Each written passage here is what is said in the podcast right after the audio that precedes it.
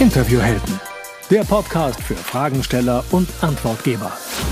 Mit Markus Tirock. Und das bin ich und damit ganz herzlich willkommen zu einer besonderen Podcast-Ausgabe heute. Es gibt mehrere Punkte, die besonders sind. Ähm, der eine Punkt, den siehst du sofort, wenn du das YouTube-Video dir anschaust. Ähm, und natürlich gibt es auch, was heißt hier natürlich? Also auch heute gibt es diese Podcast-Episode auf YouTube. Natürlich ist das überhaupt nicht, weil ich das wahrscheinlich auch nicht jedes Mal äh, realisieren kann. Wenn ich eventuell unterwegs bin und Interviews mache, dann ist das ja mit dem Aufnehmen vielleicht ein bisschen schwierig. Ähm, von daher ist es nicht natürlich, aber diese Ausgabe gibt es auf jeden Fall auch auf YouTube. Und wenn du mir jetzt zuschaust, siehst du, der Markus sitzt in einem neuen neuen Setting. Ja, das habe ich vor einiger Zeit schon eingerichtet. Eigentlich hatte ich davor schon äh, längst was mitzumachen und, und viele Videos zu produzieren, aber wie das Leben so spielt, hat das noch nicht geklappt. Deswegen freue ich mich, dass es heute bei dieser besonderen Folge, warum erzähle ich gleich, ähm, eingeweiht wird.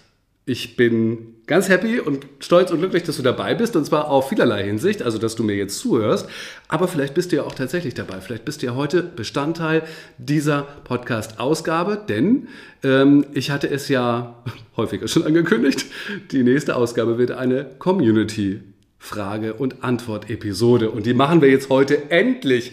Ähm, ehrlich gesagt hätte ich das gerne schon am Ende des vergangenen Jahres machen wollen. Das ist jetzt schon ein paar Wochen her, ich weiß. Ähm, das ist aber irgendwie ist das nicht aufgegangen. Dann habe ich irgendwie noch mal eine fette Grippe vor Weihnachten bekommen und konnte nicht sprechen. Dann habe ich gedacht, ach, machst du erst irgendwie eine Neujahrsausgabe. Das war die Version mit äh, Alex Wunsche, wo wir über viele Zukunftstechnologien zum Beispiel geredet haben. Dann ergab sich, in der vergangenen ähm, Episode ergab es sich, dass ich ein Interview mit Katrin Hill machen konnte. Das wollte ich nicht verstreichen oder nicht vergehen lassen, habe ich auch noch gemacht. So, und jetzt sind wir endlich soweit. Denn du erinnerst dich, es ist ja schon ein bisschen her, dass ich die Idee dazu hatte. Ich saß im frühen Herbst des vergangenen Jahres an der türkischen Riviera und habe dort angefangen, eine eine Mini-Reihe sozusagen zu produzieren, eine kleine Staffel, wo es darum geht, wie kann ich eigentlich als Gast in einem Interview die besten Antworten geben. Das habe ich ja von unterschiedlichen ähm, Location aus gemacht, aber auch von unterschiedlichen Ansätzen aus gemacht. Und ich habe von vornherein gesagt, das ist so ein wichtiges und ja, spannendes Thema. Und ich bin mir sicher, dass ich nicht alle Fragen beantworten konnte in den ich glaube, es waren fünf Episoden, ähm, dass ich gesagt habe, die letzte Episode dieser Staffel wird eine Community-Episode. Da sind wir mittendrin und ähm, ich hatte ja das Tool Rumble Studio freigeschaltet. Dort konntest du dich online über eine Seite einwählen und konntest mir eine Sprachnachricht hinterlassen. Das haben einige gemacht, das finde ich super. Das haben einige auch ausprobiert, das finde ich auch gut. Ähm, das konnte ich nämlich tatsächlich, ich kenne dieses äh, Tool auch noch nicht so gut, das konnte ich im, im Backend immer sehen und sah, dass bestimmte Leute sich eingewählt haben, manchmal anonym, manchmal mit E-Mail-Adresse. Und dann habe ich aber immer keine Audiodatei gefunden, wo ich gedacht habe, oh, hat es nicht funktioniert, konnten die aus irgendwelchen Gründen das nicht aufnehmen. Wäre ja blöd gewesen. Ne? Wie gesagt, ich hatte wenig ähm, Erfahrung mit diesem Tool. Habe sie dann auch zum Teil angeschrieben und habe gesagt, Mensch, äh, Carola, wie sieht's aus? Ich habe gesehen, du hast mir eine Nachricht versucht zu hinterlassen, aber hast es am Ende, also die Nachricht ist zumindest nicht da. Woran liegt es? Und dann habe ich festgestellt, dass die meisten doch ähm, einfach nur Interesse hatten, um sich dieses Tool mal anzuschauen und die wollten dann vielleicht gar keine Nachricht hinterlassen. Ähm, es gab auch mal ein technisches Problem, das konnten wir dann lösen. Ähm, auf jeden Fall war das schon ganz, ganz cool für mich, dass ich eben die Fragen nicht nur schriftlich bekommen habe. Ich habe das ja im Sommer oder im Frühjahr vergangenen Jahres schon einmal gemacht, ähm, dort aber zum Thema Interviews führen. Da habe ich ja ganz viele Fragen eingesammelt, die habe ich aber schriftlich auf allen Kanälen eingesammelt und in diesem Fall habe ich das eben per, per Audio gemacht. Naja, die Challenge wird natürlich beim nächsten Mal sein, das per Video zu machen. Ne? Aber ob wir da in diesem Jahr hinkommen, das bezweifle ich noch. Ich habe tolle Fragen bekommen und wir starten auch gleich ein. Ähm, ich spiele euch die Fragen vor. Auf YouTube habe ich sozusagen dann immer noch ein, ein Bild dazu generiert. Dort läuft auch der Untertitel mit, dass man das so ein bisschen mitlesen kann, ähm, weil während man sich die Frage anhört, ist es ja auch ein bisschen langweilig, wenn man einfach nur den Markus hier sitzen sieht äh, nicht? und guckt. Von daher ähm, ist es vielleicht eine ganz gute Variante, dass ich dann ein Bild dazu gemacht habe. Das sollte ich aber nicht irritieren oder das sollte ich gar nicht kümmern, wenn du diesen Podcast als Podcast, als Audiopodcast hörst. Und du sollst bitte auch nicht das Gefühl haben, dass der Audiopodcast nicht mehr so viel wert ist, in Anführungsstrichen. Ganz im Gegenteil. Ich möchte wirklich beide Plattformen und beide Interessen gleichermaßen berücksichtigen und gebe mir große Mühe, ähm, dass ich jetzt nicht hier auf einmal nur eine Videoshow mache, wo ich ganz viele Dinge zeige, aber nicht erkläre, sondern es wird immer für ähm, alle Beteiligten alles geben. Also ich werde es erklären, ich werde es zeigen, auditiv und äh, visuell wird alles dabei sein. So, dann starten wir direkt mit der ersten Frage ein. Und die kommt von, ja, wenn ich mich jetzt mal ein bisschen besser vorbereitet hätte, ähm, dann hätte ich das auch sagen können. Ah, die kommt von Petra und ähm, Petra Wischalla. Und das ist eine spannende Frage, weil vor dieser Frage bzw. vor dieser Situation haben viele Angst. Und es muss gar nicht sein. Hallo Markus, ich habe eine Frage. Und was mache ich, wenn ich als Experte eingeladen bin in einem Interview und der Interviewer mir dann äh, sagt, okay, also ich persönlich sehe das ja ganz anders und bei mir ist das ja überhaupt nicht so. Und ähm, das finde ich ja alles irgendwie total, ähm, das stimmt ja alles gar nicht so. Ähm, wie gehe ich denn dann da souverän damit um? Genau das ist mir ähm, passiert. Petra, erstmal herzlichen Dank für deine Offenheit und diese Frage ist eine wichtige Frage. Und der erste Schritt zur Antwort oder wie ich damit um, wie du damit umgehen kannst, ist, ähm, das Problem daraus zu nehmen. Denn eigentlich ist erstmal gar kein Problem da. Solche Interviews entstehen ja meist in einem journalistischen Kontext. Und die Aufgabe, wirklich die Berufsaufgabe, also der Ethos einer Journalistin und einer Journalistin ist Skepsis wir glauben erst einmal nicht, sondern wir brauchen Belege und Beweise dafür, dass Dinge so sind. Deswegen sagt man ja auch, dass es auch immer zwei Quellen braucht, um eine Meldung rauszugeben. Wenn wir das verstanden haben, dass also die fragenstellende Person berufsbedingt skeptisch sein muss, dann ist das erstmal überhaupt gar kein Angriff auf unsere Expertise oder auf unsere Glaubwürdigkeit und gar nicht auf unsere Person, sondern ist erstmal eine Methode, die genauso laufen muss. Wenn wir das verstanden haben, als antwortgebende Person, als Gast im Interview, dann haben wir erstmal unseren Frieden überhaupt mit diesem Umstand geschlossen und müssen uns da keine Gedanken drüber machen. Also das ist das Erste.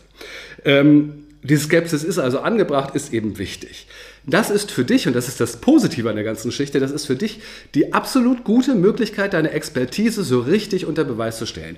Ich finde ja, dass viele Interviews daran, na, ich würde sagen, nicht scheitern, aber daran kränken vielleicht, dass sie nicht tief genug gehen. Da werden tolle Experten eingeladen und die fragenstellende Person fragt auf einer relativen Oberfläche, ziemlich weit oben. Man geht nicht wirklich tief in die Gespräche rein. Und wenn wir nicht tief in unsere Expertise reingehen, dann können wir unsere Expertise auch gar nicht richtig zeigen. Von daher ist es ja eigentlich eine dankbare Situation, in der wir gebracht werden, wenn wir wirklich zeigen können, was wir drauf haben. Das bedeutet natürlich, dass wir das, was wir als Botschaft, als Thema und als These in die Welt setzen, auch belegen müssen. Das muss eine belastbaren Beleg dazu geben. Das kann eine Erfahrung sein, das kann natürlich eine Statistik sein, das kann die Wissenschaft sein, es kann eben auch eine Beobachtung, eine Erfahrung sein. Das ist eigentlich egal, was es ist. Es geht darum, dass wir es belastbar belegen können. Und genau das machen wir dann in der Situation und sagen, naja, ähm, kann ich mir vorstellen, dass du das nicht glaubst. Ich erzähle dir mal ähm, aus drei Situationen, wo sich genau das zugetragen hat. Und von daher ähm, beschäftige ich mich ja schon lange mit dem Thema kann ich so sagen, dass es eine, eine verallgemeinbare Aussage ist, wenn das passiert, dann passiert das. Damit setzen wir uns sozusagen ein bisschen gegen diese Skepsis äh, ein und können dann eben tatsächlich unsere Expertise zeigen. Also was habe ich gesagt? Erfahrungen können helfen, Studien können als Beleg helfen, Case Studies können helfen und die eigene Beobachtung. Und dabei kann man natürlich auch wirklich Kante zeigen. Ja? Es kann ja sein, dass diese Skepsis nicht alleine Skepsis ist, sondern dass da tatsächlich eine gewisse Streitlust hinterliegt. Auch das kann ja ganz, äh, ganz interessant sein äh, und ganz inspirierend sein. Dann können wir darauf auf einsteigen und können eben auch deutlich machen, ähm, dass wir sehr wohl wissen, worüber wir reden und genau bei unserer These oder bei uns unserer, bei unserem Botschaft eben auch bleiben. Humor kann übrigens auch ein ganz, gute, äh, ganz guter Umgang sein, ähm, dass wir gerade am Anfang, wenn das kommt, dann eben mit Humor darauf reagieren, dann eine gewisse Leichtigkeit, eine Selbstverständlich mit reinbringen und auch nicht zeigen, dass es uns vielleicht anficht, selbst wenn es uns in dem Moment ein bisschen anficht. Und dann nutzen wir die Chancen, so wie ich es eben erklärt habe. Und als letzter Punkt, als Mindset, als Verständnis, ähm, wir brauchen keine Freundschaft mit der fragenstellenden Person schließen. Interviewer sind nicht unsere Freunde. Interviewerinnen sind auch nicht unsere Freunde. Das kann so sein, wenn wir von einer äh, Freundin interviewt werden, ist auch in Ordnung, aber per se muss das nicht so sein. Wir können auch zwei ganz distanzierte Positionen haben und trotzdem kann ein richtig tolles Interview dabei rauskommen. Tolle Frage, Petra. Ähm, und ich weiß, dass du ja viel mit Journalistinnen und Journalisten tatsächlich in deinem Themenbereich zu tun hast. Das wird dir noch häufiger passieren. Von daher ist es gut, dass du dich damit beschäftigst. Such da die richtige Haltung und den richtigen Umgang. Und du hast noch eine zweite Frage mitgebracht, die finde ich super. Ähm, die müsste ich eigentlich ganz ans Ende dieser Episode stellen, mache ich aber nicht. Ich antworte jetzt direkt darauf. Wie verabschiede ich mich denn korrekt? Wenn dann der Gastgeber sagt, herzlichen Dank fürs Interview und ich dann sage, sehr gerne oder hat mir auch Freude gemacht oder das war schön. Gibt es da irgendwas, ähm, was irgendwie, ja, ich habe das letzte Wort und das würde ich gerne so gut wie möglich ähm, beim Hörer hinterlassen. Da wäre ich dankbar für einen Tipp. Danke dir. Cooler Gedanke, Petra. Sehr guter Gedanke zu überlegen, das Letzte, was ich sage, ist das Letzte, was die Leute hören, ist sozusagen das, was den Leuten am längsten oder am jüngsten in Erinnerung bleibt. Äh, das finde ich spannend, von daher ist es gut, sich darüber Gedanken zu machen. Ich würde positiv aussteigen. Ähm, ich würde aber auch auf den Punkt aussteigen. Ich persönlich, ist ein bisschen Geschmackssache, mag es nicht, wenn am Ende eines Interviews dann noch diese großes, große Lamentieren äh, ausbricht. Dann äh, sagt ähm, der Gastgeber, Mensch, und nochmal Petra, vielen Dank, dass du da warst und so toll und alles Gute und geschäftlich, bla bla bla. Ähm, und dann steigt man selber nochmal ein und wünscht sich noch frohe Weihnachten, Ostern, gutes neues Jahr und so weiter. Mag ich alles gar nicht. Ich bin da jemand, ähm, der als Gastgeber auch immer nur sagt, Petra, vielen Dank für das Interview, zack, oder für das Gespräch und dann ist es zu Ende. Ähm, und auf deiner Position, in deiner Rolle, ähm, würde ich vielleicht einfach ein fröhliches, hat mir ausgesprochen gut gefallen oder es waren tolle Fragen, vielen Dank dafür. Ähm, sowas vielleicht so eine kleine Wertschätzung am Ende noch platzieren, das kommt bei dem äh, bei der fragestellenden Person natürlich gut an, aber ich denke auch bei den Zuschauerinnen und Zuschauern. Kommen wir zur nächsten Frage und da habe ich mich voll gefreut, dass ich Dirk mal wieder gehört habe. Dirk, vielen Dank für deine Frage und hier kommt sie. Markus, hier ist Dirk vom Abspecken kann jeder Podcast. Kannst ja mal gucken, ob die Frage reinpasst. Ähm, ich habe begeistert deine Podcast-Folgen gehört und auch von deinem Workshop mitbekommen.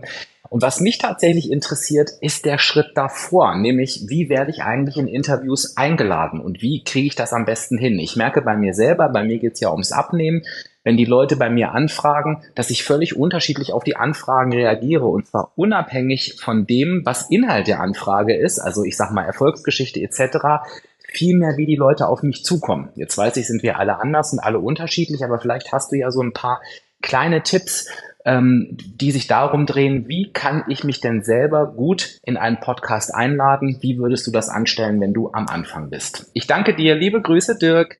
Guter Punkt. Habt ihr gemerkt, hier geht es darum, nicht zu warten, dass ich eingeladen werde, sondern es ganz aktiv nach vorne zu bringen. Und das finde ich sowieso gut im Leben. Also nicht darauf zu warten, dass irgendetwas passiert, sondern äh, selber die Regie zu übernehmen, sich genau zu überlegen, was kann ich machen und das dann einfach auch in die Tat umzusetzen. Also die Idee ist schon einmal top. Vor allen Dingen, was gibt es denn zu verlieren? Also außer eine Absage kann ich ja vielleicht gar nicht bekommen. Wie können wir eine gute Ansprache an andere PodcasterInnen machen, um uns zu empfehlen und um ganz freundlich nachzufragen, ähm, ob sie nicht Lust haben, mit uns ein Interview zu führen. Also erstmal ist es natürlich ähm, sehr hilfreich, wenn wir uns in unserem Netzwerk an Kolleginnen wenden, mit denen wir schon eine gewisse Nähe haben, die uns kennen, die uns schätzen, wo vielleicht schon mal irgendetwas gemeinsam gemacht wurde, wo man sich vielleicht auf einer Konferenz auch schon mal getroffen hat oder sowas. Dann fällt es natürlich viel leichter, beiden Seiten, glaube ich, ähm, mit so einer Anfrage umzugehen. Dann kann ich viel leichter fragen und die andere Person kann das besser einschätzen, kann sehr gut einschätzen, passt Markus in diesem Fall oder passt Dirk ähm, zu mir als Gast, dann macht es Sinn. Ähm, und es fällt vielleicht auch leichter, Nein zu sagen, wenn man feststellt, es ist vielleicht gerade nicht der richtige Zeitpunkt. Man sollte das an einem anderen Zeitpunkt machen. Also das ist der erste Punkt. Ich wende mich an Leute, die mir in irgendeiner Art und Weise schon nah sind. Zweiter Punkt. Ich glaube, es kommt wirklich, und das hat Dirk ja auch gesagt, so sehr auf die persönliche Ansprache drauf an. Also auf eine wertschätzende Ansprache. Wenn ich mitbekomme, wenn ich eine Nachricht bekomme und bekomme, und das kriege ich sofort in Zeile 2, glaube ich, mit, ähm, ob das so eine Copy-Paste-Nachricht ist, einfach so, ein, so eine Art Kettenbrief, wo jemand äh, 50 Leute aus seinem Netzwerk angeschrieben hat, da habe ich gar keinen Bock drauf. Also da bin ich äh, wahrscheinlich äh, pingelig oder eitel oder was auch immer genug, um zu sagen, das genügt mir nicht. Also so eine Massenansprache habe ich keinen Bock drauf. Also, ergo, Umkehrschluss, wenn ich jemanden anschreibe, mache ich es wirklich persönlich. Ich kenne mich in seinem Business ein bisschen aus. Ich weiß, was es für ein Podcast ist, in dem ich mich versuche einzuladen. Kenne die Zielgruppe, habe ein Gefühl davon, ob das passt oder nicht passt und kann den Mehrwert eben auch benennen. Kann also in dem Anschreiben auch wirklich sagen, hör zu, Markus, ähm, ich produziere ganz tolle, äh, was weiß ich, ganz tolle Mikrofone. Ähm, Wäre das nicht mal was, damit kann man hervorragend Interviews machen, wäre das nicht mal was, wenn wir uns darüber in einem Interview austauschen würden? Wäre ich sofort dabei. Finde ich super. Ist eine gute Idee. Und ähm, Dirk, das kannst du natürlich genauso gut machen. Also das herausarbeiten, was am Ende die Zielgruppe des Gastgebers oder der Gastgeberin eben auch davon bekommen hat. Und dann, zweiter Punkt, und jetzt kommt der dritte Punkt und das ist jetzt ein bisschen Eigenwerbung, aber ähm, das ist eine Eigenwerbung, die auf die Erfahrung beruht, auf eine erfolgreiche Erfahrung. Nimm der Gastgeberin und dem Gastgeber einfach die Arbeit ab. Es ist doch relativ viel Arbeit, ein Interview vorzubereiten. Man recherchiert lange, das kann Stunden sein, ne? je nachdem, wie intensiv man da in ein Thema reingeht oder wie äh, gut oder weniger gut man die se Person eben auch kennt. Ähm, man recherchiert lange, dann muss man daraus einen, einen Interviewleitfaden in irgendeiner Art und Weise entwickeln, ob man da nun die Fragen ausformuliert oder sich Gedanken macht, ähm, über welche Themen man redet. Irgendwelche Vorbereitungsmaßnahmen wird man machen, das ist viel Arbeit. Das können wir der gastgebenden Person abnehmen, indem wir unser persönliches Infosheet habt ihr schon mal von gehört von mir, ähm, vorbereitet haben und einfach mitliefert und sagt mal, schau mal, ähm, hier hast du alle Informationen von, zu mir drin, hier ist vielleicht sogar eine Anmoderation drin, hier gibt es Themenvorschläge, über die wir uns unterhalten können, es gibt sogar Fragenvorschläge, ähm, die kannst du zur Inspiration nutzen, um daraus selber Fragen zu äh, erarbeiten oder wenn sie dir gefallen, kannst du sie von mir aus auch übernehmen. Ist alles nur ein Angebot ähm, und das ist natürlich eine schlaue Idee, so machen wir es der anderen Person einfach, uns einzuladen und mit wenig Aufwand ein wirklich tolles und ein, ein inhaltlich dichtes Interview zu führen. Und darum geht es ja. Die Erfahrung hat übrigens äh, vor ganz vor kurzem auch Katrin Hill gemacht. Katrin hat einfach, ich glaube, es sind 25 Leute angeschrieben aus ihrem Netzwerk, hat ihr Infosheet dazu gepackt ich hatte ihr das zur Verfügung gestellt, wir haben ein bisschen darüber geredet, wie man das aufbaut. Sie hat es für sich persönlich individualisiert und angepasst. Sie hat also ihr persönliches Infosheet dazu gepasst. Von 25 Anfragen sind, glaube ich, 15 Interviews entstanden. Wow, was für eine tolle Quote. Und ähm, das ist nicht der einzige Grund, warum Katrin dieses Infosheet auch richtig gut findet. Wir hören mal ganz kurz in ein Interview rein, was ich vor kurzem mit ihr geführt habe, wo sie genau darüber spricht habe ich gesagt, diesmal mache ich das total simpel. Ich schreibe einfach mal meine Kontakte an und gucke mal, wer Zeit hat und mache das total äh, locker leicht. Und ich glaube, ich habe 20, 22 PNs geschrieben und 15 Interviews daraus gewonnen. Ich meine, du hast jetzt das beste Beispiel ja auch gegeben. Ich wusste das vorher gar nicht so richtig, dass man ja auch eine Interviewvorbereitung demjenigen schicken kann. Was ich zum Beispiel auf meiner Webseite nicht mehr habe, ist detailliert, wer bin ich, ja, weil das ist nicht absolut dafür entscheidend, dass jemand bei mir irgendwas sich einträgt, irgendwas kauft und so weiter. Habe ich nicht mehr. Deswegen habe ich da jetzt ein PDF erstellt mit deiner Vorlage und wir sind da wirklich super happy, dass da überhaupt gar keine Rückfragen mehr kommen, gar keine Rückfragen. Ja, also ich habe schon alles vorbereitet, alles ist fertig. Also das ist das erste Mal, dass ich wirklich gar keine Rückfragen bekommen habe. So, was soll ich dich überhaupt fragen? Dem, äh, in die Richtung. Ähm, das ist total gut und das Ganz genau. Und das ist passiert gerade in jedem Interview. Also ich finde es super spannend, dass das als Grundlage erstmal ganz viel Leichtigkeit reinbringt und dann vertieft werden kann im zweiten Schritt. So, und wenn du mehr über dieses Infosheet wissen möchtest, es gibt noch im März dazu einen Workshop, einen Mini-Workshop, den ich mache. Der findet statt am 16. März das ist an einem Vormittag, 9.30 Uhr treffen wir uns und um 13 Uhr zum Mittagessen sind wir sozusagen fertig. Ganz konzentriert arbeiten wir darüber. Alle Informationen ähm, stelle ich dir auf einer Seite zur Verfügung. Den Link findest du in den Show Notes. Mehr will ich jetzt gar nicht hier gar nicht äh, drüber erzählen. Da kann man eine ganze Menge drüber erzählen, aber das kannst du alles auf der Seite lesen. Da habe ich auch ein Video zu gemacht. So, kommen wir zur nächsten Frage. Und Dirk, vielen Dank nochmal, dass du dabei warst. Ich freue mich immer, äh, wenn ich dich und deine Stimme höre. Sehr schön.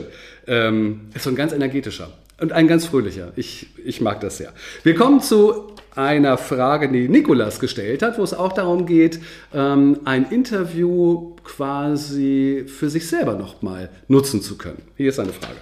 Hallo Markus, Nico hier vom Makler und Vermittler Podcast. Ich Ich habe eine Frage und zwar, was hältst du davon, wenn wir als Gast in einem anderen Podcast eingeladen sind, dass wir dann anschließend diese Episode auch in unserem eigenen Podcast als, ja, als Episode veröffentlichen? Da freue ich mich auf deine Meinung und deine Antwort.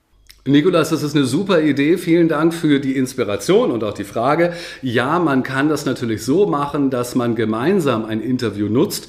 Man nennt das Spiegeln, also nicht nur der, der Host, die Gastgeberin ähm, nutzt das Interview, sondern du bekommst das Interview auch zur Verfügung gestellt und kannst es sozusagen dann in deinem Podcast oder in deinem Content-Bereich ähm, spiegeln kannst es da reinsetzen. Da macht es natürlich Sinn, eine eigene Anmoderation und eine eigene Abmoderation noch zu äh, produzieren, das Ganze also ein bisschen einzuklammern und vielleicht darüber hinaus eben noch einen Mehrwert mitzugeben. Vielleicht gibt es irgendwie einen Verweis auf eine weitere Quelle, auf eine Website, auf ein Freebie äh, oder du erzählst, wie, äh, wie das zu dem Interview gekommen ist. Also irgendetwas, um dieses Interview einfach nochmal ein Stück weit zu verpacken und dann eben auch an deine äh, Zielgruppe auszuliefern. Ganz wichtig dabei ist natürlich, dass man sich gut abspricht, vor allem, dass man sich über den Veröffentlichungstermin abspricht. Es ist richtig doof, ähm, wenn ich dich eingeladen habe bei mir in meinen Podcast und äh, du gehst dann als Erster, keine Ahnung, zwei Wochen früher damit raus oder sowas, natürlich für mich ganz schade. Deswegen glaube ich, ist es wichtig, dass man dann gutes Timing hat, dass man gemeinsam dann mit dem Interview rausgeht und seine Zielgruppe ähm, damit erreicht. Ich habe das neulich mit Alex Wunschel gemacht. Ich bin mir nicht ganz sicher, ob er ähm, es am Ende dann auch gemacht hat. Wir wollten es eigentlich so machen. Es kann sein, dass das dazwischen gekommen ist. Aber das war eben auch die Idee, weil wir auch ein Gespräch geführt haben. Das war nicht so ein reines Interview mit ich stelle Fragen und Alex gibt die ganze Zeit Antworten, sondern es war ja eher ein Austausch. Ähm, und da hatte er über auch überlegt, dass er das Ganze einmal spiegeln kann. Ganz am Anfang habe ich ja schon angefangen, ein bisschen was über das Rumble Studio zu erzählen. Das ist dieses Tool, wo ähm, all die lieben Zuhörerinnen, die ihre Fragen geschickt haben, äh, dieses Tool genutzt haben, um dort eben ihre Frage zu hinterlegen. Und dazu gab es auch eine kleine Sprachnachricht. Zwar keine Frage, aber ich möchte sie trotzdem euch vorspielen. Die kommt von Carola, von der Trainer Lounge. Jetzt schaut es gut aus. Hallo, lieber Markus. Also ich werde jetzt mal diesen Kanal nutzen, weil ich total neugierig bin ähm, auf alles, was so mit Apps und Code zu tun hat. Und ähm, ich finde es jetzt spannend, das auszuprobieren. Ich habe überhaupt keine Frage an dich. Ich wollte dieses Tool jetzt einfach mal nutzen, um mich bei dir zu bedanken. Und zwar bedanken für deine Posts, die ich immer total gern lese. Und dein Podcast, den kenne ich noch nicht, aber das wird sich jetzt auch ändern.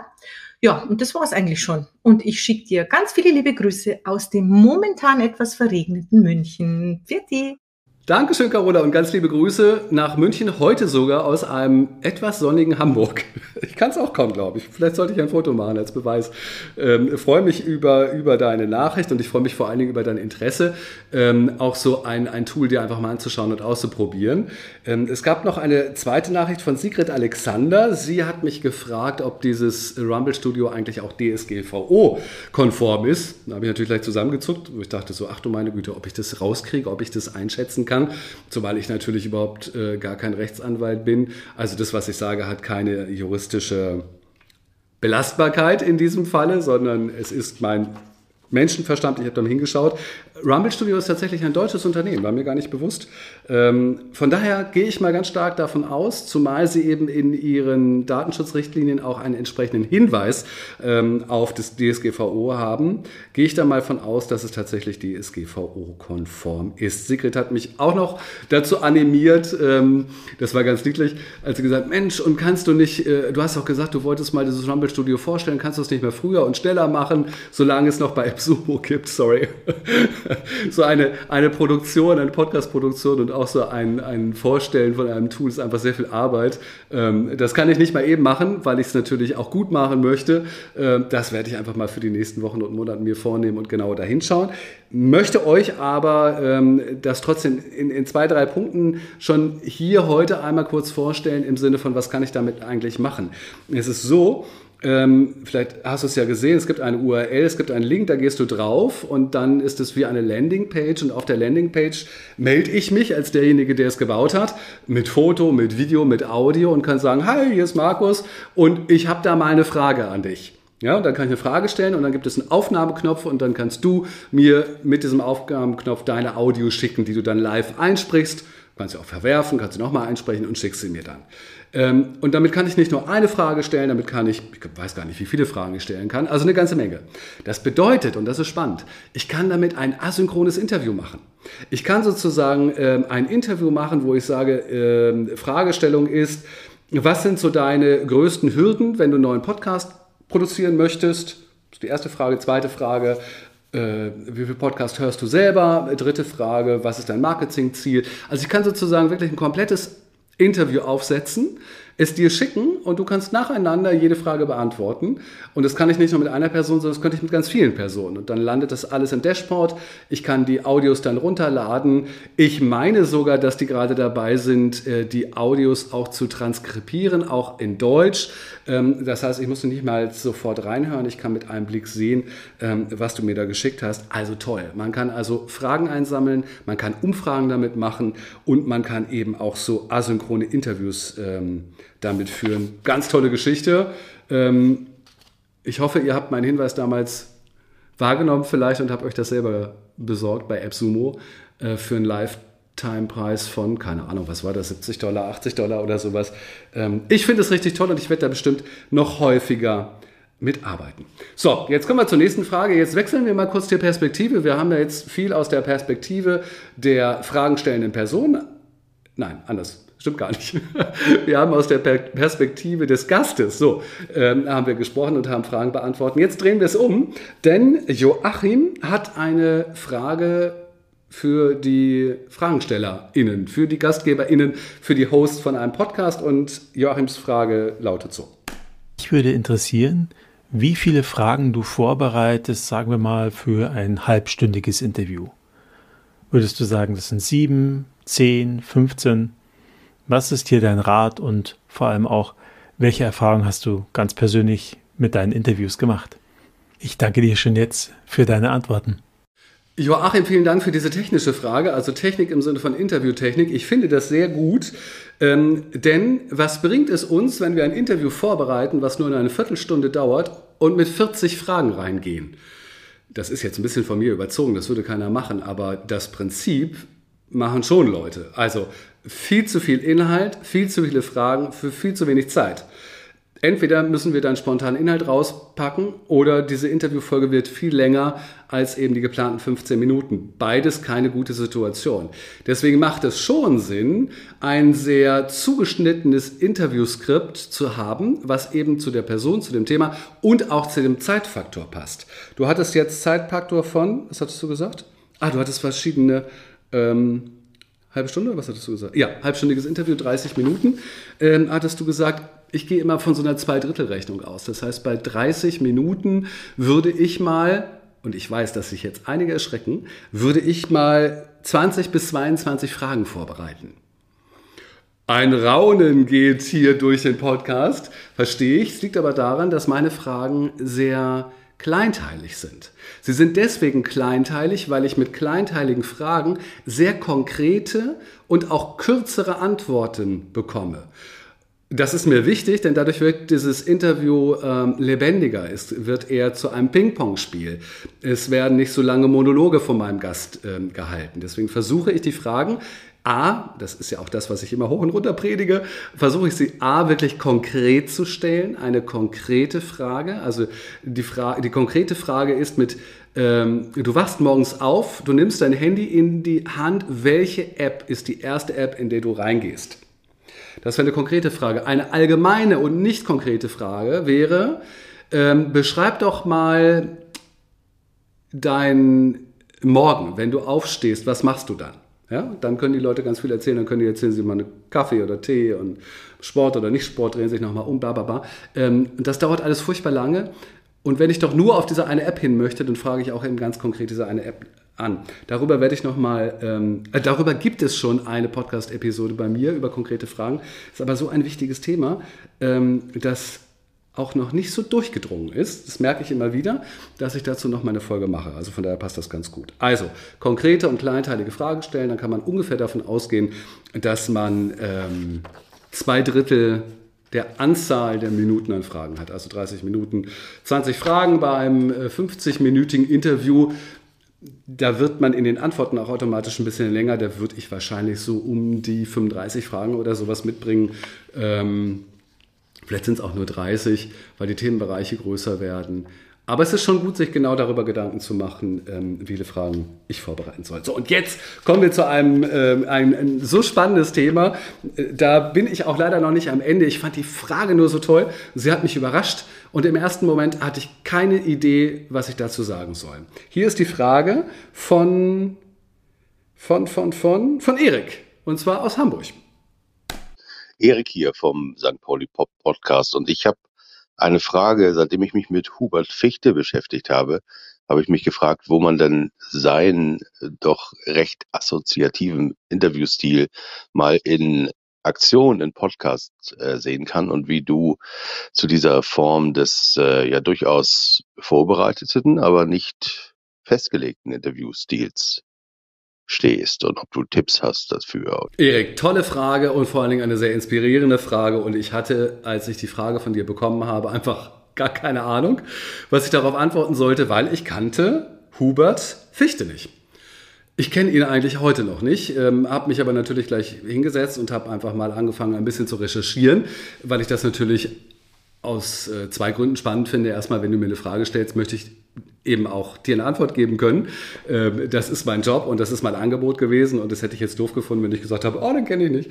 Äh, und zweitens habe ich festgestellt, dass Hubert Fichte ja in Hamburg und auf St. Pauli, wo ich früher auch gelebt habe, ähm, eine interessante Rolle und Bedeutung spielt. Also, Hubert Fichte ist ein ähm, Künstler, ein Schriftsteller, aus Hamburg, der auch Interviews geführt hat. Ähm, geboren ist er 1935. Er ist nicht in Hamburg geboren, hat aber dann relativ früh, ist er glaube ich nach Hamburg gekommen. Gestorben ist Hubert Fichte schon 1986. Ähm, bekannt geworden ist er, glaube ich, ich kenne ihn wie gesagt nicht, mit Interviews, die in diesem Buch zusammengefasst worden sind. Ich habe mir das Buch nämlich dann gleich bestellt. Interviews aus dem Palais d'Amour etc. was, ist, was ist, wenn man Palais d'Amour, also äh, ist das Schloss der Liebe, Palais? Vielleicht ist das Schloss der Liebe. Ähm, äh, auf St. Pauli, was ist das? Das ist natürlich irgendein ein, ein Freudenhaus, nehme ich mal an.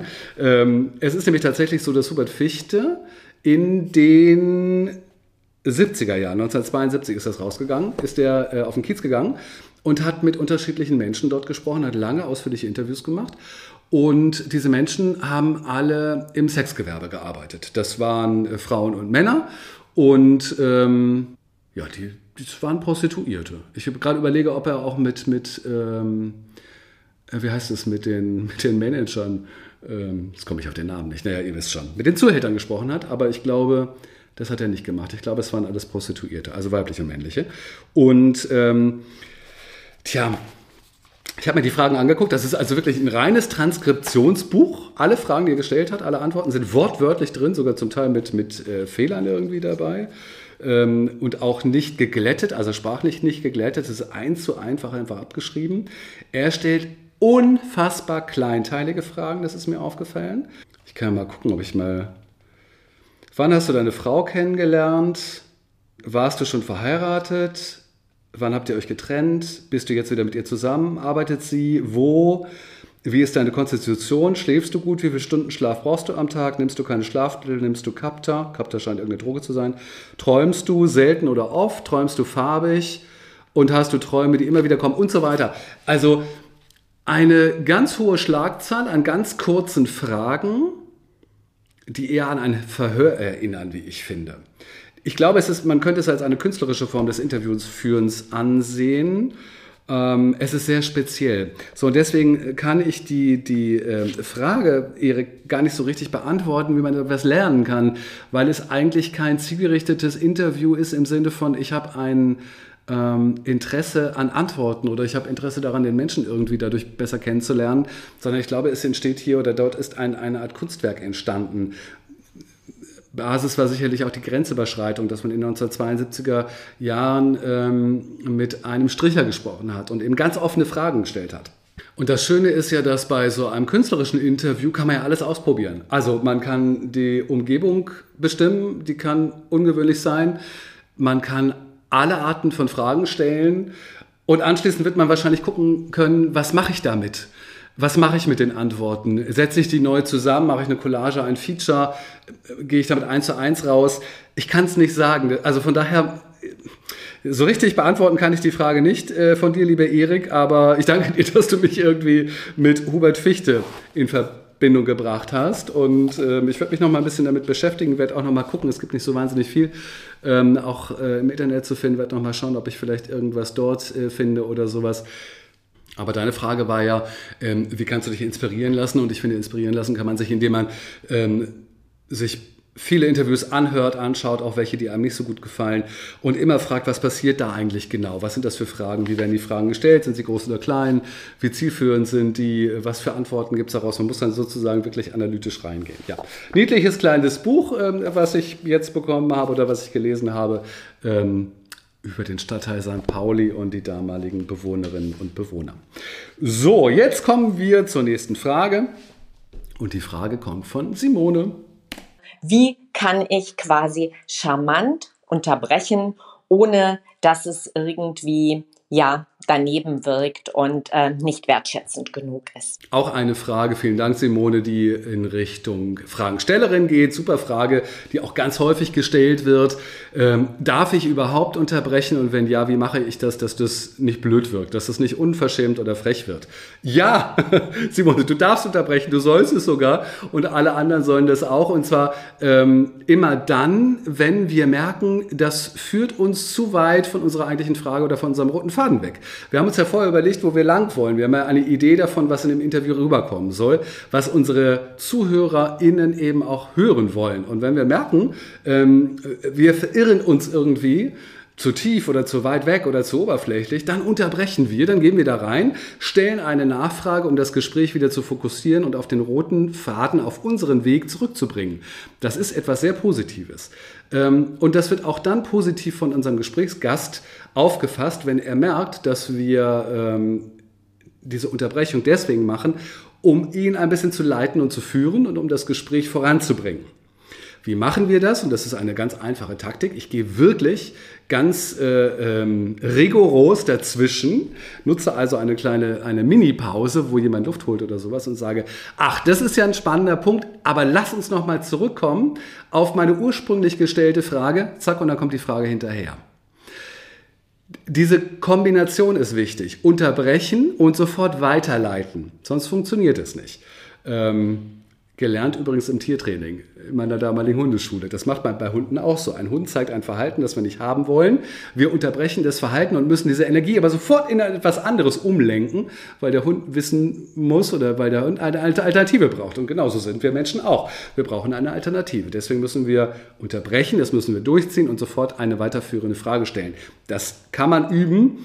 Ähm, und dieses Unterbrechen ist auch deutlich zu machen, es darf nicht so ein Hin und Her kommen. Ne? Das kennt ihr vielleicht manchmal, ähm, unterbricht jemand, aber nicht so richtig und der, ähm, der Antwortgebende, der redet einfach weiter und dann ist es in Talkshows passiert das manchmal.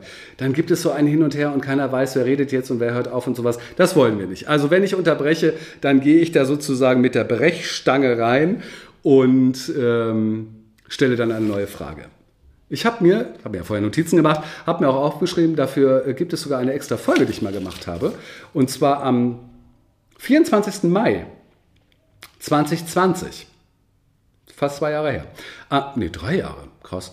Am 24. Mai 2020 äh, eine Folge zum Thema Führung und Unterbrechung.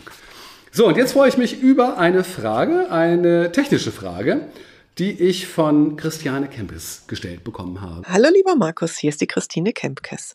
Ich habe eine technische Frage. Ich würde sehr gerne in meinem Podcast Liebevoll Trauern künftig auch Interviews führen, aber ich möchte, dass der Sound auch bei meinen Gesprächspartnern gut ist. Und da ist ja Zoom bekanntermaßen die schlechteste aller Varianten. Was empfiehlst du, wenn mein Gesprächspartner, meine Gesprächspartnerin technisch nicht mit einem guten Mikro ausgestattet ist? Gibt es irgendwelche Plattformen, die ich dann nutzen könnte und meinen GesprächspartnerInnen anbieten könnte. Vielen Dank dafür. Du glaubst gar nicht, wie du mich damit glücklich machst mit dieser Frage. Ähm, ganz viele Leute denken, wieso, das ist doch ganz normal und ganz, ganz klar. Wir haben alle jetzt super Mikrofone, arbeiten mit gutem Ton. Es ist leider immer noch nicht so. Ich habe in den vergangenen Wochen zweimal, habe ich mich sehr auf eine Podcast-Folge gefreut ähm, von auch einer wirklich tollen äh, Expertin, die die Interviews geführt hat. Und dann erste Frage, und der Ton bei der Expertin ist natürlich super. Erste Frage, erste Antwort von ähm, dem Gast. Zwar eine Frau, ich weiß gar nicht mehr aus welchem Bereich, auf jeden Fall auch aus dem Online-Business, ähm, wo man ja annehmen kann, dass da vernünftige Technik hinter ist. Und die Technik war einfach so grottig.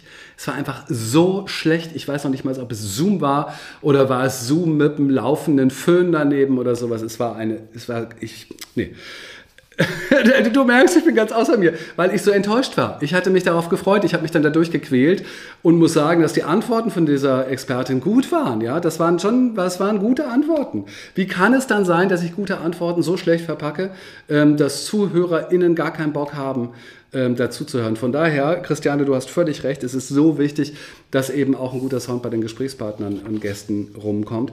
Ich glaube, man muss den Leuten das auch wirklich nochmal vermitteln. Man muss ihnen erklären, dass ihr eigener Sound auch die auditive Visitenkarte ist ähm, und die Leute Rückschlüsse daraus ziehen. Wenn der Ton schlecht ist, stellen wir uns doch die Frage, was ist das für ein Online-Business-Experte, wenn noch nicht mal die Basistechnik stimmt? Und damit machen wir unser eigenes Online-Business kaputt. Das ist, das ist, ich kann gar nicht sagen, wie, äh, wie, wie wenig Verständnis ich dafür habe. Ähm, und es gibt preiswerte Möglichkeiten. ich muss aufpassen, dass ich jetzt nicht schimpfe.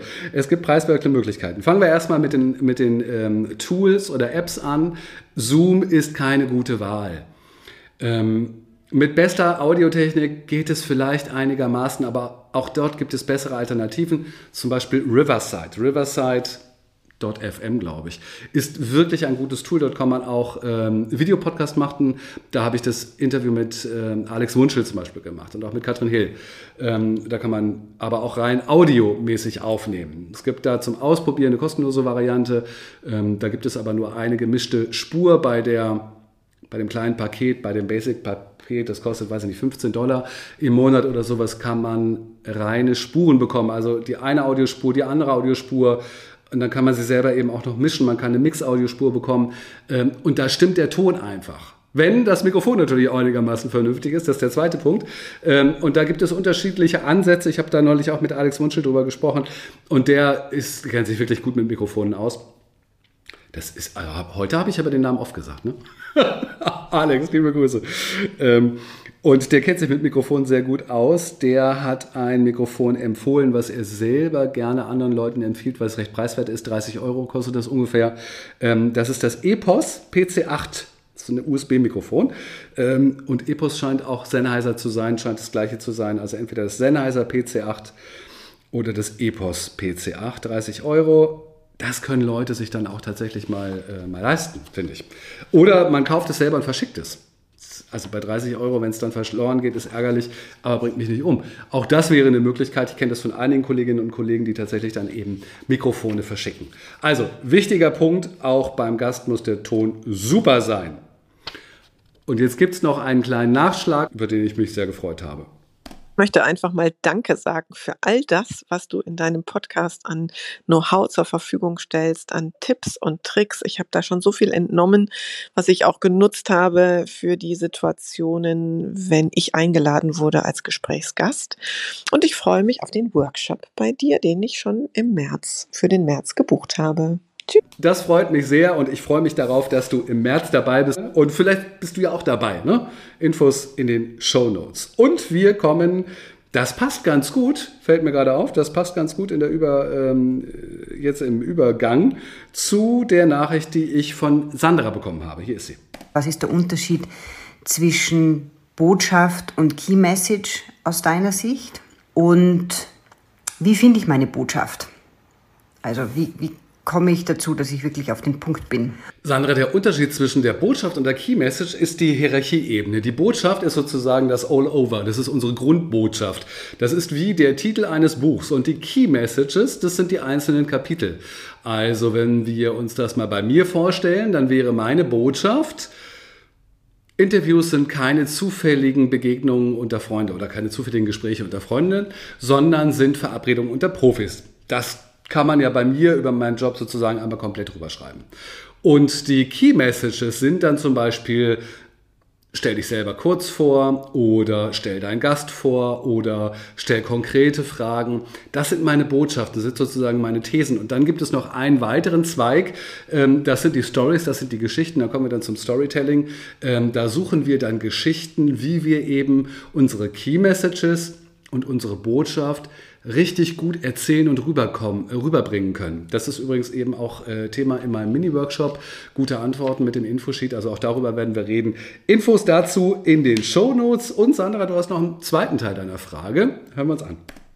Und die zweite Frage, die mir durch den Kopf gegangen ist, wenn ich mich selbst im Interview vorstellen muss, wenn ich mehrere Dinge anbiete, wie in meinem Fall, es ist einmal Flipchart Coaching, also sprich eins zu eins Betreuung, Workshops, längere Kurse, aber auch ein Membership. Ähm, ich erstelle aber auch Grafiken für andere. Was davon erzähle ich und was davon vor allem nicht, damit es nicht zu viel wird. Wichtiger Punkt, sehr guter Punkt, Sandra. Es geht darum, sich selber vorzustellen, das Allerwichtigste, was du beachten solltest, und das hast du ja schon anklingen lassen, ist, dass du das kurz machst. Kein Mensch möchte am Anfang eines Interviews ähm, von dem Gast hören, was er die letzten 40 Jahre gemacht hat. Also je älter wir werden, ne, ich bin ja auch schon ein bisschen, äh, bisschen älter, habe schon viel in meinem Leben gemacht, desto länger wird natürlich so eine Selbstvorstellung.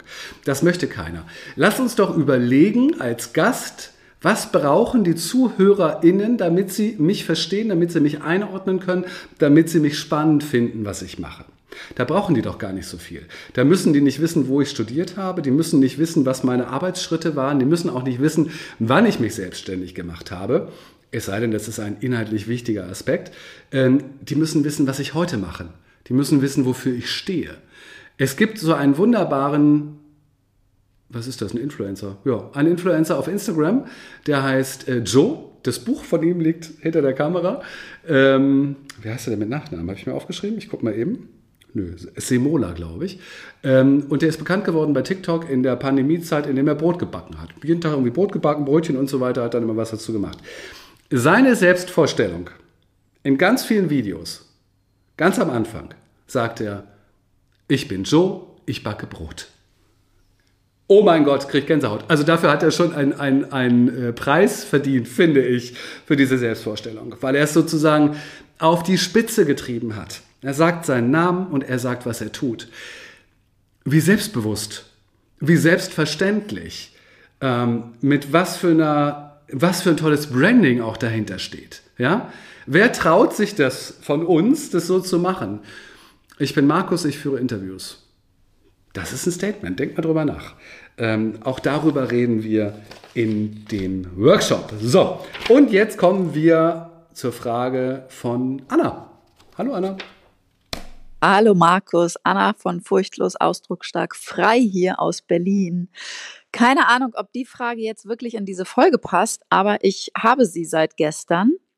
Und zwar, wenn ich selbst einen Interviewgast habe oder aber auch als Gast woanders bin, wie mache ich das am schlausten, dass die Folgen dann auch wirklich on air gehen? Will heißen, Beispiel, ich hatte einen Gast und meine Idee war, ich gebe es zu, dass ich natürlich meine Folge promote, aber auch, dass die andere Seite diese Folge mit promotet, zeitnah und nicht erst ein Jahr später, ähm, damit sozusagen die, ja, also nicht nur meine Hörerschaft ähm, den tollen Mehrwert der Folge bekommt, sondern auch umgekehrt ich natürlich mit meinem Podcast noch eine andere Reichweite bekomme. Und das Umgekehrte Beispiel, ich war in einem Podcast zu Gast und es war ein Datum angesetzt oder nicht ein konkretes Datum, aber ein, eine Jahreszeit, zu der die Folge on air gehen sollte. Und das hat sich jetzt aus Produktionsgründen gänzlich verschoben, sodass es sein kann, ich weiß es noch nicht genau, dass die Folge erst ein Jahr später on air Ach herrje, uh, Anna, das tut mir leid, da ist wohl einiges schiefgelaufen. Äh, wenn das im vergangenen Jahr war, sage ich nur in Anführungsstrichen rückläufiger Merkur. Ähm, Absprachen, die man getroffen haben, werden über den Haufen geworfen. Der Klassiker dabei. Ich habe übrigens, wenn ihr, wenn du wenn du mich jetzt hörst, äh, das noch nicht gemacht hast, kannst du ja mal machen. Ich habe so eine ganz äh, lustige Folge, das große Jahreshoroskop für PodcasterInnen ähm, zum Anfang des Jahres gemacht, ähm, wo ich wirklich zu jedem Sternzeichen kurz etwas zu seinen Podcast-Fähigkeiten oder wie das in diesem Jahr äh, funktionieren und laufen wird gesagt habe. Nicht, weil ich wirklich das kann, sondern weil ich mir einfach lustige Dinge ausgedacht habe. Ist ganz unterhaltsam. Also wenn du Lust hast, äh, hör mal rein. So viel zum Thema rückläufiger Merkur. Das ist natürlich eine ganz wichtige Frage von Anna und ich glaube, das Wichtigste, was wir machen müssen, wir müssen sehr offen mit, unseren, mit unserem Gegenüber kommunizieren und müssen äh, verlässliche Absprachen treffen dass ähm, wenn das Interview an bestimmte Bedingungen geknüpft ist, nach dem Motto, es macht nur Sinn, wenn wir das vor meinem nächsten Workshop, also bis zu, keine Ahnung, äh, in zwei Monaten ausstrahlen und danach macht es keinen Sinn mehr, dann muss man das vorher genauso formulieren und wenn es dann eben nicht zur Ausstrahlung kommt, dann kommt es nicht zur Ausstrahlung, dann muss man es tatsächlich lassen. Ähm, das ist leider mit Menschen so, dass man nicht genau weiß, wie, wie verlässlich sind sie da. Ich habe dich, Anna, als, also Anna und ich kennen uns nicht wirklich gut. Wir, wir sind uns schon mal in Berlin begegnet, äh, auf einem Konzert witzigerweise, aber sind eben über Social Media und so ähm, ein bisschen miteinander in Kontakt. Äh, ich schätze dich schon als eine Frau ein, die sehr empathisch ist und eine Idee davon hat, ähm, wer auf der anderen Seite ist man kann manchmal eben dann auch geblendet werden oder sowas. Ja, das ist das Risiko, mit dem wir, glaube ich, lesen, äh, leben müssen. Und was kannst du daraus Positives ableiten? Ich glaube, das Einzige, was mir dazu einfällt, was daraus noch positiv abzuleiten ist, ist tatsächlich der Umstand, ähm, nimm es als Trainingsvideo. Ja? Ähm, oder sag dir, ach, das ist ja schon so lange her, ich habe mich so gut weiterentwickelt, es ist gut, dass es nicht ausgestrahlt wird. Ich mache es jetzt noch einmal mit einer anderen Person äh, und dann wird es noch besser oder sowas. Ich würde, glaube ich, gucken, dass du das Ganze so siehst. Ähm, ja, Absprache. Vielleicht kannst du auch in irgendeiner Art und Weise daraus Content kreieren. Ähm, einen Blogartikel schreiben oder sowas über, über Absprachen. Ich weiß nicht. Vielleicht da noch mal ein bisschen drauf rumgucken. Ist nicht so richtig zufriedenstellend, die Antwort, ich weiß. So, und zum Schluss habe ich noch eine ähm, tolle Nachricht von Kerstin, Kerstin Müller. Hier kommt die Nachricht. Hi Markus, ähm, ich habe mir eben das Gespräch mit Alex Wunschel angehört und ihr habt ja viel über KI gesprochen und mich würde interessieren, wie du zukünftig deine Podcasts, deine Episoden, deine Interviews vorbereiten wirst. Wirst du da zu ähm, KI nutzen oder war das für dich jetzt nur eine vorübergehende Spielerei? Wie wirst du dich in die Zukunft vorbereiten? Das würde mich total interessieren. Glaubst du, dass man sich wirklich mit Videopodcasting sehr in, äh, intensiv auseinandersetzen muss und das dann in die Zukunft gesehen eigentlich in jeder Episode anwenden sollte? Oder ist das eher nur was für Interviewformate? Ich versuche mir gerade vorzustellen, wie das wäre, wenn die Leute mich beim Podcast immer nur angucken. Ich müsste ja dann schon in irgendeiner Weise entertainen. Nicht unbedingt Mehrwert. Das sehe ich, glaube ich, gar nicht so. Aber zumindest müsste ich in irgendeiner Form für Unterhaltung sorgen und nicht einfach nur starr da sitzen. Wie siehst du das? Danke, Kerstin. Natürlich ist ChatGPT und KI und maschinelles Lernen und so weiter gerade in aller Munde. Und ich glaube, es ist auch wichtig, dass wir uns damit auseinandersetzen. Deswegen habe ich es ja auch ausprobiert. Ich habe es mehrfach schon ausprobiert, jetzt in Business-Kontexten, wenn ich meine Moderation vorbereitet habe, wenn ich Texte geschrieben habe, wenn ich etwas recherchiert habe.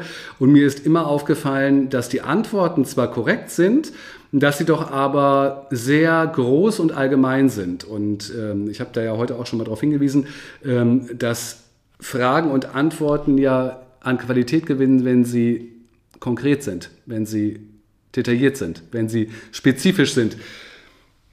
Vielleicht lag es an meinen Fragen, dass ich noch nicht so richtig, das ist auch lustig, ne? dass ich nicht richtig gefragt habe, dass ich diesen Satz mal über die Lippen kriege, finde ich auch gut. Ähm, vielleicht äh, muss ich meinen eigenen Umgang mit, äh, mit so einem Tool auch noch besser trainieren, das kann gut sein. Ähm, ich stimme all den Menschen zu, die sagen, das kann eine ganz gute Inspiration sein. Da kann man sich einen Überblick über bestimmte Dinge äh, verschaffen. Es kann einem bestimmt Arbeit abnehmen, wenn es dann möglich ist, dass Texte irgendwie gut zusammengefasst werden, dass man Shownotes darüber generieren kann, dass man vielleicht Transkriptionen machen kann und diese dann wiederum irgendwie zusammenfassen kann. Keine Ahnung. Soweit bin ich noch nicht oder sind wir noch nicht, glaube ich, aber das wird in den nächsten Jahren ganz bestimmt der Fall sein. Also, ähm, wie können wir uns darauf vorbereiten, ein sehr wachsames, ein sehr, sehr, sehr wachsames Auge äh, darauf halten, denn diese ähm, diese Entwicklung wird sehr schnell gehen. Davon bin ich überzeugt und sie wird sehr einschneidend sein. Und ähm, wir sollten rechtzeitig die Weichen für unser Business stellen, dass wir davon profitieren und nicht Opfer dieser Entwicklung werden. Das ist, glaube ich, ganz wichtig. So, zweiter Punkt, ähm, Video. Ja, ich glaube, dass Podcast und Video mehr und mehr eine Bedeutung ähm, bekommen wird. Ähm, das ist zumindest die Entwicklung der vergangenen Monate, wenn man sich auch das, äh, amerikanische, die amerikanische Entwicklung anschaut, die ja in dem Markt häufig auch maßgeblich sind, ist es auch so. Ähm, wir müssen, Kerstin, uns daran gewöhnen, dass es tatsächlich einen Mehrwert bringt oder dass es tatsächlich ausreicht, wenn man uns zugucken kann bei dem Podcasten. Also selbst wenn ich sozusagen hier außer dem Buch, was ich ja mal gezeigt habe, nicht viel zeige, ähm, ist es doch irgendeine Art und Weise, die unterhaltsam ist. Und ja, du hast natürlich recht, ähm, auch dann macht es Sinn, ein bisschen zur Kamera zu arbeiten oder mit der Kamera zu arbeiten, was bei der heutigen Folge natürlich ganz leicht ist, weil in der heutigen Folge ich so viele Fragen beantwortet habe. Wenn ich aber tatsächlich, und du bist ja im WordPress unterwegs, wenn ich tatsächlich etwas ganz Konkretes, Spezifisches, eine, eine Roadmap durchgehe oder, oder ein Tool vorstelle, also wo so ganz konzentriert ähm, an den Kleinigkeiten äh, zu arbeiten ist, wo ich vielleicht auch auf den Monitor schauen muss oder sowas, dann kann ich natürlich nicht so viel mit der Kamera arbeiten. Ich glaube, es ist ähm, gut, sich anzugewöhnen, an bestimmten Punkten dann eine Kameraansprache zu machen. Man kann dann ja kapitelweise quasi durchgehen in so einem Podcast und kann dann immer mal wieder sich der Kamera zuwenden und den Kontakt, den Augenkontakt auch herzustellen. Oder man kann vielleicht eine andere Kamera installieren, die das Setup zeigt, in der ich dann gar nicht arbeite, aber die sehr wohl zeigt, dass ich hier sitze und hier am Computer arbeite und ich gucke aber die ganze Zeit eher rein. Also ich glaube, dass wir da schon noch anfangen können, mehr zu spielen. Das bedeutet aber, dass die ganze Produktion natürlich viel aufwendiger wird. Äh, wir brauchen Licht, wir brauchen vernünftige Kamera. Ähm, das mit dem Ton muss passen. In der Postproduktion ist es aufwendiger, weil ähm, Kamerabilder übereinander gelegt werden müssen.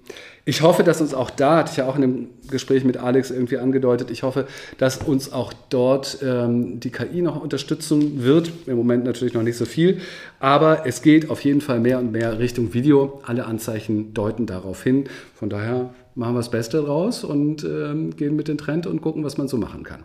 So, viel zu lang geworden die heutige Folge. Das gibt es doch nicht. Und ich bin derjenige, der immer schreit, macht eure Folgen nicht so lang. Ich bedanke mich bei allen, die äh, mir eine Frage geschickt haben. Habe mich sehr darüber gefreut. Ich bedanke mich bei allen, ähm, die auch dieses Tool Rumble Studio einfach mal ausprobiert haben und mal geguckt haben und Interesse daran haben. Und ich bedanke mir bei, mich bei dir, dass du zugehört hast und äh, hoffe, dass es dir Spaß gemacht hat. Vielleicht war deine Frage ja auch dabei. Das war's für heute. Wenn du weitere Fragen hast, ich bin immer Ansprechpartner auf, ansprechbar auf den sozialen Kanälen. Du kannst immer eine Frage loswerden und wenn ich eine Antwort habe, dann schicke ich dir die auch sehr gerne. Das ist gar kein Problem. Und äh, ansonsten haben wir vielleicht das große Glück und treffen uns im März in meinem Workshop. Infos dazu und zu allen anderen Punkten auch in den Show Notes. In diesem Sinne, hab eine schöne Zeit. Tschüss und bis zum nächsten Mal. Gute Fragen, gute Antworten. Interviewhelden.